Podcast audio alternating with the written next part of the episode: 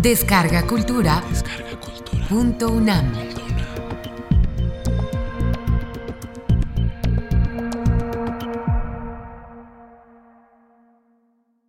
La riqueza de la literatura náhuatl. Curso impartido por el doctor Miguel León Portilla durante el mes de agosto de 2014 en la sala Carlos Chávez del Centro Cultural Universitario, dentro del programa grandesmaestros.unam. Módulo 1. Las literaturas indígenas en el marco de la civilización originaria de Mesoamérica. Primera parte. Brevemente comentaré quién es Francisco Morales Baranda. Hace como 40 años, figúrense ustedes, yo daba conferencias en el Colegio Nacional y él con otros compañeros de la delegación de Milpalta, particularmente del pueblo de Santana Tlacotenco, venía a las conferencias. De manera que nos conocemos hace muchos años. Después él tuvo la licenciatura, participé en su examen. Posteriormente él da clases en la FES Acatlán. También él colabora en trabajos de investigación. Él y otro colega desaparecido, Liberado Silva Galeana, participaron en la traducción y en la edición de Cantares Mexicanos que publicamos en la UNAM y que presentamos en la sala de Zahualcóyotl. Él es una persona que habla un náhuatl realmente como los sabios antiguos. El náhuatl, como es una lengua que se habla en varias regiones de México, se ha dialectalizado, es decir, se ha diferenciado. Y hay regiones en que no se habla muy bien. Bueno, una anécdota nada más. Su mamá de él hablaba perfectamente náhuatl y otro alumno mío, ya no digo su nombre, que habla el náhuatl de la zona veracruzana, le empezó a hablar a su mamá, una señora ya de edad, y no sabía las formas reverenciales. Y entonces la mamá de él dice, oye, oye, que fuimos con discípulos o qué, ¿por qué me hablas así? Pues es que no sé de otra manera. Vamos a comenzar. Este mapa mundi que ustedes ven allí tiene como objeto mostrar seis lugares. Comencemos por Egipto, luego Mesopotamia, luego el valle del río Indo, después el valle del Juanjo en China, río Amarillo, después Mesoamérica y finalmente el área andina. Comienzo con esto para que ustedes tomen conciencia de qué es Mesoamérica. En esos seis lugares nacieron seis grandes civilizaciones originarias. Entiendo por civilización originaria la que se desarrolla sin que otra le dé el empujón. ¿Y qué es lo que desarrolla la civilización originaria? Pues en primer lugar, las antiguas aldeas van dando sitio a la creación de ciudades que van creciendo. Y esas ciudades irradian y crean una constelación. Así ocurrió en Egipto, así ocurrió en China. China irradió hacia el Tíbet, hacia Corea, hacia Japón, hacia Indochina. Obviamente Egipto irradió a muchos lugares, entre otros a las islas griegas, ¿eh? al Mediterráneo. ¿Y qué crean? Además de una ciudad, crean estratificaciones complejas, sociales, económicas, religiosas. Es decir, es una cosa compleja, con autoridades, con sabios, con pintores, con escultores, y van creando toda una vida nueva y tienen escuelas y inventan algo importantísimo, la escritura. Todas inventan escritura, en cierto modo, menos la andina. ¿Por qué la andina no? Porque la andina tenía otro sistema tenían los que llamaban quipus, que eran cordeles de colores distintos, con nudos en diversas formas. Y combinando todo eso, servía, dice el cronista José de Acosta, no solo para hacer cálculos, sino también para expresar ideas. Vamos a ver aquí, antes que otra cosa, cómo llegó a nosotros esta literatura. Yo me acuerdo aquí, el recordado rector Ignacio Chávez, un día iba yo con él por un lugar de los jardines y me dijo él, oiga usted, ¿y de dónde salen todas esas cosas del náhuatl que ustedes trabajan? En mi época no había nada de eso. Digo, no lo inventamos nosotros, qué barbaridad. Si lo hubiéramos inventado, la verdad no valdría gran cosa. El mérito es que es auténtica palabra antigua. Y me dijo, ¿cómo me demuestra usted eso? Una civilización originaria es maravilloso, porque una civilización originaria crea estilos de vida. En el Oriente, por ejemplo, China permea a muchos pueblos. Japón, aunque tiene una lengua muy diferente, pero tiene muchísimo. La escritura japonesa está basada en la China y tiene muchas tradiciones iguales del budismo, del taoísmo. En cambio, en la India, por ejemplo, ahí nació Buda, aunque el budismo irradió después al lejano oriente. Pero también la India irradió en Indonesia, en muchos lugares, probablemente en Persia también. Obviamente Mesopotamia y Egipto irradia hacia Mesopotamia también, hacia Fenicia, hacia Grecia. Y entonces se crea luego una civilización mesoamericana mediterránea que tiene el ingrediente maravilloso de Egipto, de Mesopotamia y después el legado griego. Grecia es impensable sin Egipto. Si ustedes conocen el arte arcaico griego en el Museo de Atenas, verán que se parece al arte egipcio. Y Grecia inventa al hombre moderno como nosotros, es decir, al hombre que se considera libre, al hombre que se considera demócrata, al hombre que se considera, hasta donde es posible, capaz de moverse por sí mismo en la vida.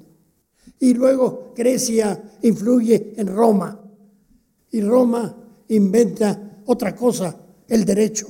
El derecho que nos sigue influyendo. El derecho que tenemos, en el fondo, es una modernización del derecho romano. Y después Roma va a conquistar gran parte de Europa y va a conquistar a Iberia, es decir, a España, a Portugal, a las Galias, a Francia, a Germania, Alemania, a Britania, Inglaterra. Y esa civilización, en el caso de América, cuando el encuentro de dos mundos, entonces España la envía con el choque violento de la conquista a toda América Latina. Estados Unidos hace un trasplante de recibir la cultura grecolatina, pero a través de Inglaterra. Brasil a través de Portugal. Y entonces nosotros, los mexicanos, somos herederos de la civilización mesoamericana que irradia hacia más o menos el territorio nuestro y América Central, y luego modernamente al norte, y en cierto sentido a California, a Chicago. Hay ahí elementos mesoamericanos. Y como es una civilización viva, no está muerta, incorpora los símbolos de Zapata y de la Virgen de Guadalupe. Y eso ya es mesoamericano. De tal manera que nosotros somos herederos, pero hemos irradiado a Estados Unidos, a Centroamérica. En la alimentación, en el vocabulario, en los remedios farmacológicos, en la sensibilidad, en la visión del mundo, todo eso. ¿Cómo ese legado de creaciones literarias, cómo llegaron a nosotros. Aquí mostramos este mapa para mostrar cómo se desarrolló la escritura en Mesoamérica. Le pido aquí al maestro que por favor apunte a la zona olmeca que está sobre el Golfo de México en los límites de Veracruz y de Tabasco. Allí, desde el segundo milenio antes de Cristo, es decir, hace casi cuatro mil años, empieza a haber cambios como había habido en Egipto, como había habido en Mesopotamia, en China, y esos cambios dan lugar a la creación de grandes centros urbanos. Los arqueólogos han explorado en sitios que hoy día conocemos por sus nombres en español, de asentamientos posteriores. La Venta, Tres Zapotes, etc. Vemos que había protociudades, protourbanismo, con palacios, con esculturas colosales como las cabezas de basalto, otras altares, y empezamos a ver que hay signos ya calendáricos. Aquí les muestro cómo esa cultura de escritores, primero allí tienen al escribano maya, al Aktsib, con un códice. La escritura maya, que ya afortunadamente está en muy buena parte descifrada y hay miles de inscripciones. Ese es un escribano que procede de un vaso cerámica cilíndrico, policromado. Aparece él teniendo delante dos discípulos y les está enseñando el libro. Y hay una inscripción arriba que dice, bueno es el maíz para comer, pero también lo que está en los libros para vivir. Muy bonito, ¿no? En cambio, acá del otro lado, en el otro extremo, es un, una deidad en cierta manera. Es Zipactonal, uno de los primeros seres humanos, según la mitología náhuatl, en una piedra que está en Coatlán del Río, en el estado de Morelos. Y es un escribano que está pintando el glifo del día y de la fiesta. La fiesta era importantísima, por eso a los mexicanos nos sigue gustando un ratito la fiesta, ¿no? Luego tenemos en medio, para que la mujer no falte, a la señora de Huichilihuitl, el gobernante mexica. Esta señora era pintora y escribana también. Por el lado de acá tenemos otro escribano, eso está en el códice teleriano remense. Y finalmente acá hay un pintor, escribano mixteca, que está en el códice vindobonense. Entonces van a decir, ¿y esos nombrecitos de vindobonense y teleriano remense y demás pamplinas, por qué? Bueno, porque estos códices, por diversas razones, fueron a parar a Europa. Y entonces el teleriano, porque era de un obispo francés, Letelier. El códice vindobonense, porque fue a parar a Viena. Vindobona es el nombre latino de Viena. Los olmecas influyen en el área maya, donde va a haber una gran escritura, en el área zapoteca de Oaxaca y en el altiplano central, primero en Teotihuacán, hasta terminar ya por irradiación en los mexicas y en nosotros. Yo representé a México en la UNESCO, en París, y allí hay un lugar que llaman el corredor de los pasos perdidos. Pasa mucha gente entonces. Y yo pedí de aquí que me la enviaran, la estela, pero en reproducción muy buena, y la coloqué allá a la entrada con un texto que dice, también en México hubo escritura desde mucho antes de la era cristiana. Aquí tenemos una estela maya. Como muchas cosas nuestras, esta estela maya fue a parar a Inglaterra, otras a Estados Unidos. Es una estela de Yaxchilán, en Chiapas. Representa a la señora madre de un gobernante, señora Shock, que está frente a su hijo. Hay un gobernante y tiene una visión. Los mayas juegan con el tiempo, hacen recuerdos del porvenir y anticipan el pasado. Un colega mío, mayista y maya además, el recordado profesor Alfonso Villarrojas, me dijo que estando en un lugar de la península de Yucatán, Tusic estaba con indígenas descendientes de la guerra de castas y dijo, les voy a leer un antiguo texto maya, el Chilam Balam de Chumayel, y les leyó. Y de repente uno de los viejos le dijo, espérate. Entonces llegó otro con un cuaderno y le dice, a ver qué te parece lo que vamos a leer. Y era algo parecidísimo. Y le dijo Villarrojas, ¿y de dónde salió eso? Y contestó, eso lo tenemos desde hace muchísimos años.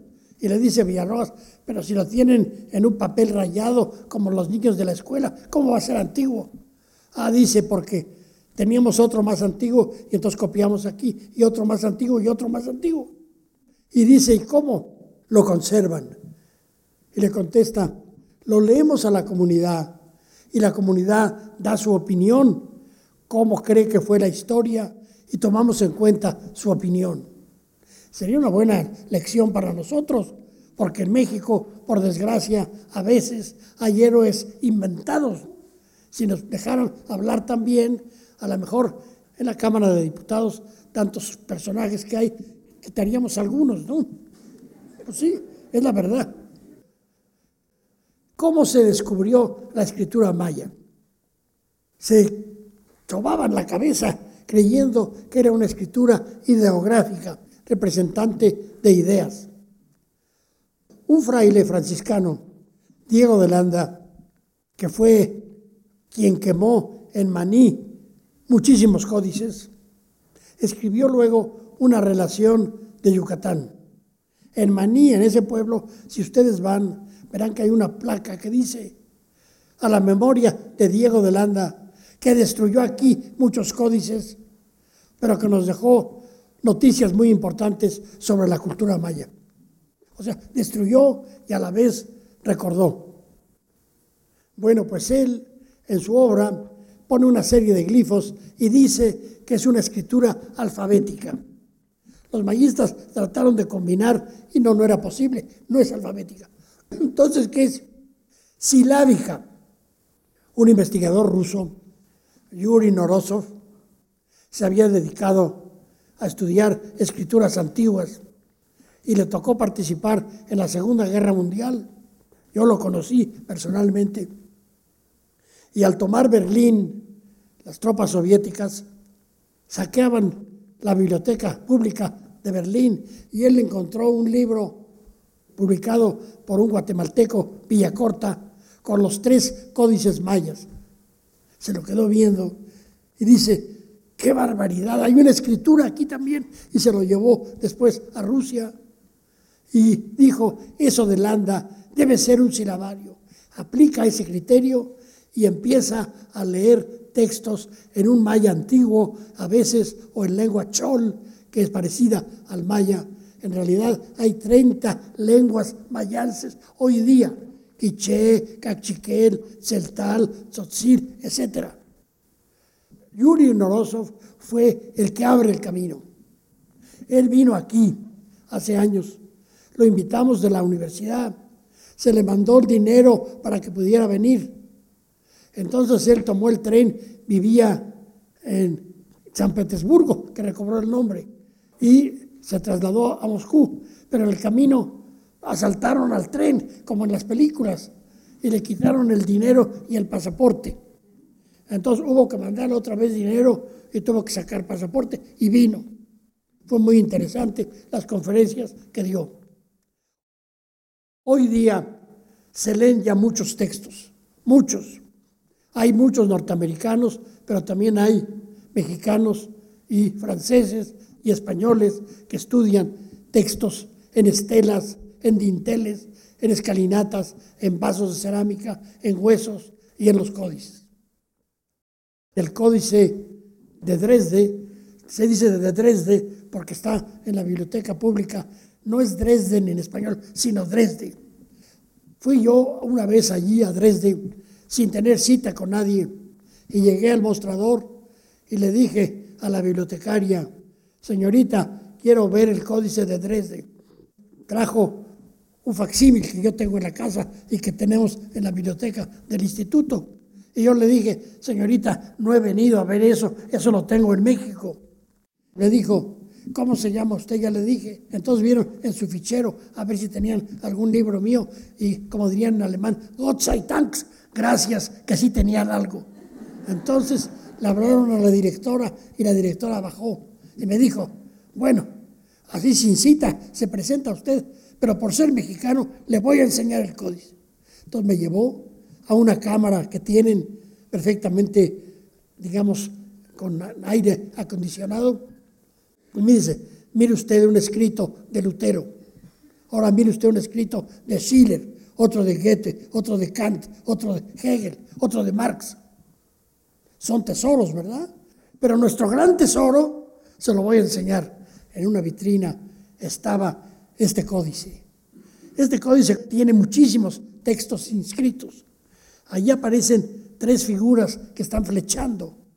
La gran estrella, Ek, la estrella Citlalin en náhuatl, Güey Citlalin, la gran estrella, es Venus.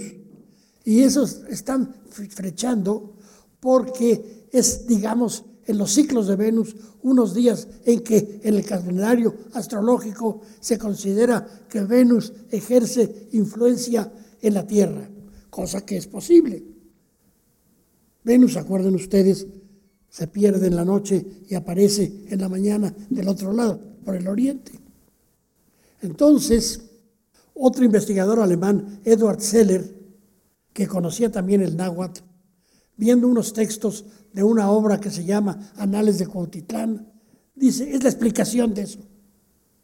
Y lo lee y efectivamente en tal fecha influye. Está la traducción de Yuri Noroso. Ahí muestra eso, que mayas y nahuas y mixtecos y zapotecos tenían muchas cosas en común. Estoy dando estos detalles para que veamos al fin cómo llegó a nosotros la literatura náhuatl. Aquí tienen una pintura de Tepantitla en el recinto de Teotihuacán. Es un sacerdote. Esta pintura es como del siglo IV y medio, cerca del año 400. Es un sacerdote ricamente ataviado y tiene la voluta esa o vírgula de la palabra que tiene flores y en el interior tiene signos glíficos. Este es un dibujo que yo hice. Arriba se ve un pie, quiere decir voy caminando, y después se ve un glifo que es el Nahui Olin, el signo del sol, de la deidad. Voy hacia el Dios. Hay unas joyas y dice, mi corazón le ofrece jades y joyas. Es la enunciación de un canto. No es fantasía, es el enunciado de un canto. De la escritura teotihuacana no se tienen demasiadas muestras porque Teotihuacán fue destruido, no en la conquista, sino ya desde antes. Xochicalco, no muy lejos de Cuernavaca, como a 40 kilómetros, está en alto, es como una especie de fortaleza. Hay una gran ciudad nahua y esta es la pirámide de Quetzalcoatl. En el extremo de allá, o sea, de acá, se ve glifos también calendáricos que están registrando lo que se alcanzó a saber en una especie de congreso que hubo de astrónomos mixtecos, zapotecos, mayas y nahuas, y corrigen las fechas calendáricas, igual que como hizo más tarde el Papa Gregorio, que corrigió el calendario juliano, porque se había atrasado y por eso saltó varios días. Lo mismo hicieron con sus cómputos y sus glifos. Hay un texto en náhuatl que dice que había en las escuelas, en los calmecac, y dice, en de Mastiloya, en Huicatl, en Teocuicatl, en Amosotoca. Dice, se enseñaba muy bien los cantos divinos y dice, Amosotoca, Amos de Amostli, Og de Ocli, camino y toca seguir, siguiendo el camino del libro. Hay algunos códices mixtecos que pintan el piecito, que es el signo del camino, en varios lugares, como quien dice, para que el lector sepa cómo hay que leer. Bueno, entonces hubo una escritura que heredan los nahuas de los mixtecos. Fíjense, primero los olmecas, luego los mayas, luego los teotihuacanos, luego los zapotecos, los mixtecos, y luego de los mixtecos, los nahuas, los mexicas. Esta es la piedra de Tizoc. Tizoc fue un gobernante. Algunos, como tiene esa ranura que le hicieron después, no, no era con la ranura, decían que era la piedra de los sacrificios y por ahí corría la sangre. Falso, falso, falso. No hay ninguna piedra de ningún sacrificio. Es una piedra que registra las conquistas del señor Tizoc. Esta es así, en líneas generales, ya la escritura mexica. Tenemos glifos numerales y calendáricos. La unidad era un punto, en el mundo maya y teotihuacano la barra era cinco, la banderita pantli es 20, luego esa como palma o cabellera, zontli, es 400, y la bolsita, chiquipili, es 8000. Era una cuenta vigesimal, como hoy día hacen en computación, que dicen que es muy bueno la base 20. Ellos tenían base 20. Cuando llegaban decían Seomeyei, etc. Y al llegar a 20 decían Sempoali, una cuenta. 40 Ompoali, 60 Yeipoali, etc. Hasta que llegaban a 400 que decían Sesontli. Pueden representar lo que quieran. La escritura maya era todavía más sencilla. Los mayas con tres glifos podían decir cualquier número. Y esos tres glifos eran el punto 1, la barra 5 y, ¿qué más? Una especie de concha era el cero. Entonces tenían como en un abaco pisos. El primer piso era de unidades. Si ponían dos puntos, eran dos. Si ponían dos barras, eran diez. El segundo punto eran veintenas. Si ponían un punto, eran veinte. Si ponían tres puntos, eran sesenta.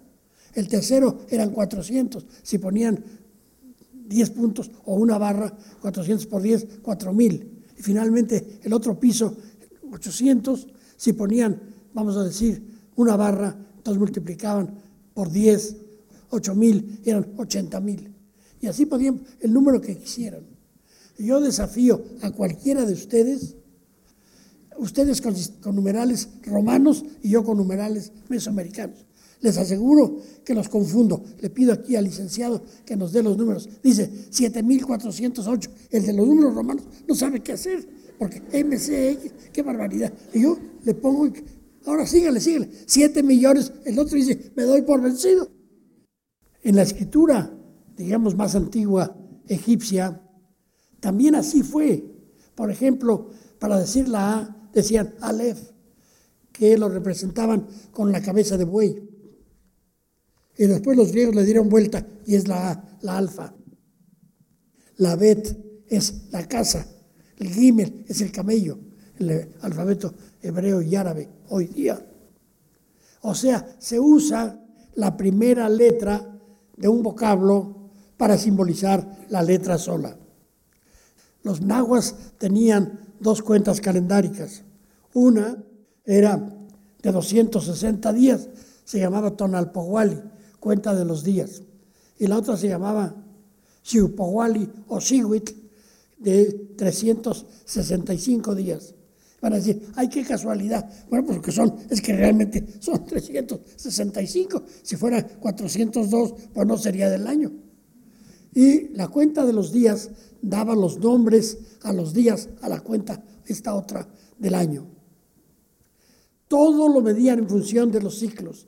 52 años era una atadura de años y 104 era una huehuetilisli, una vejez. Yo ya me voy acercando a esa. Espero llegar y todavía pensando un poco, ¿no? Los mayas tenían otro sistema, dos sistemas. La rueda de los catunes, que eran de veintenas en veintenas, y luego el jaab, o sea, la cuenta larga que les permitía hacer correcciones en las estelas a partir de un punto remotísimo en el pasado. Tenían obsesión por los números. La escritura maya, gracias al trabajo de muchos, ha ido avanzando notablemente.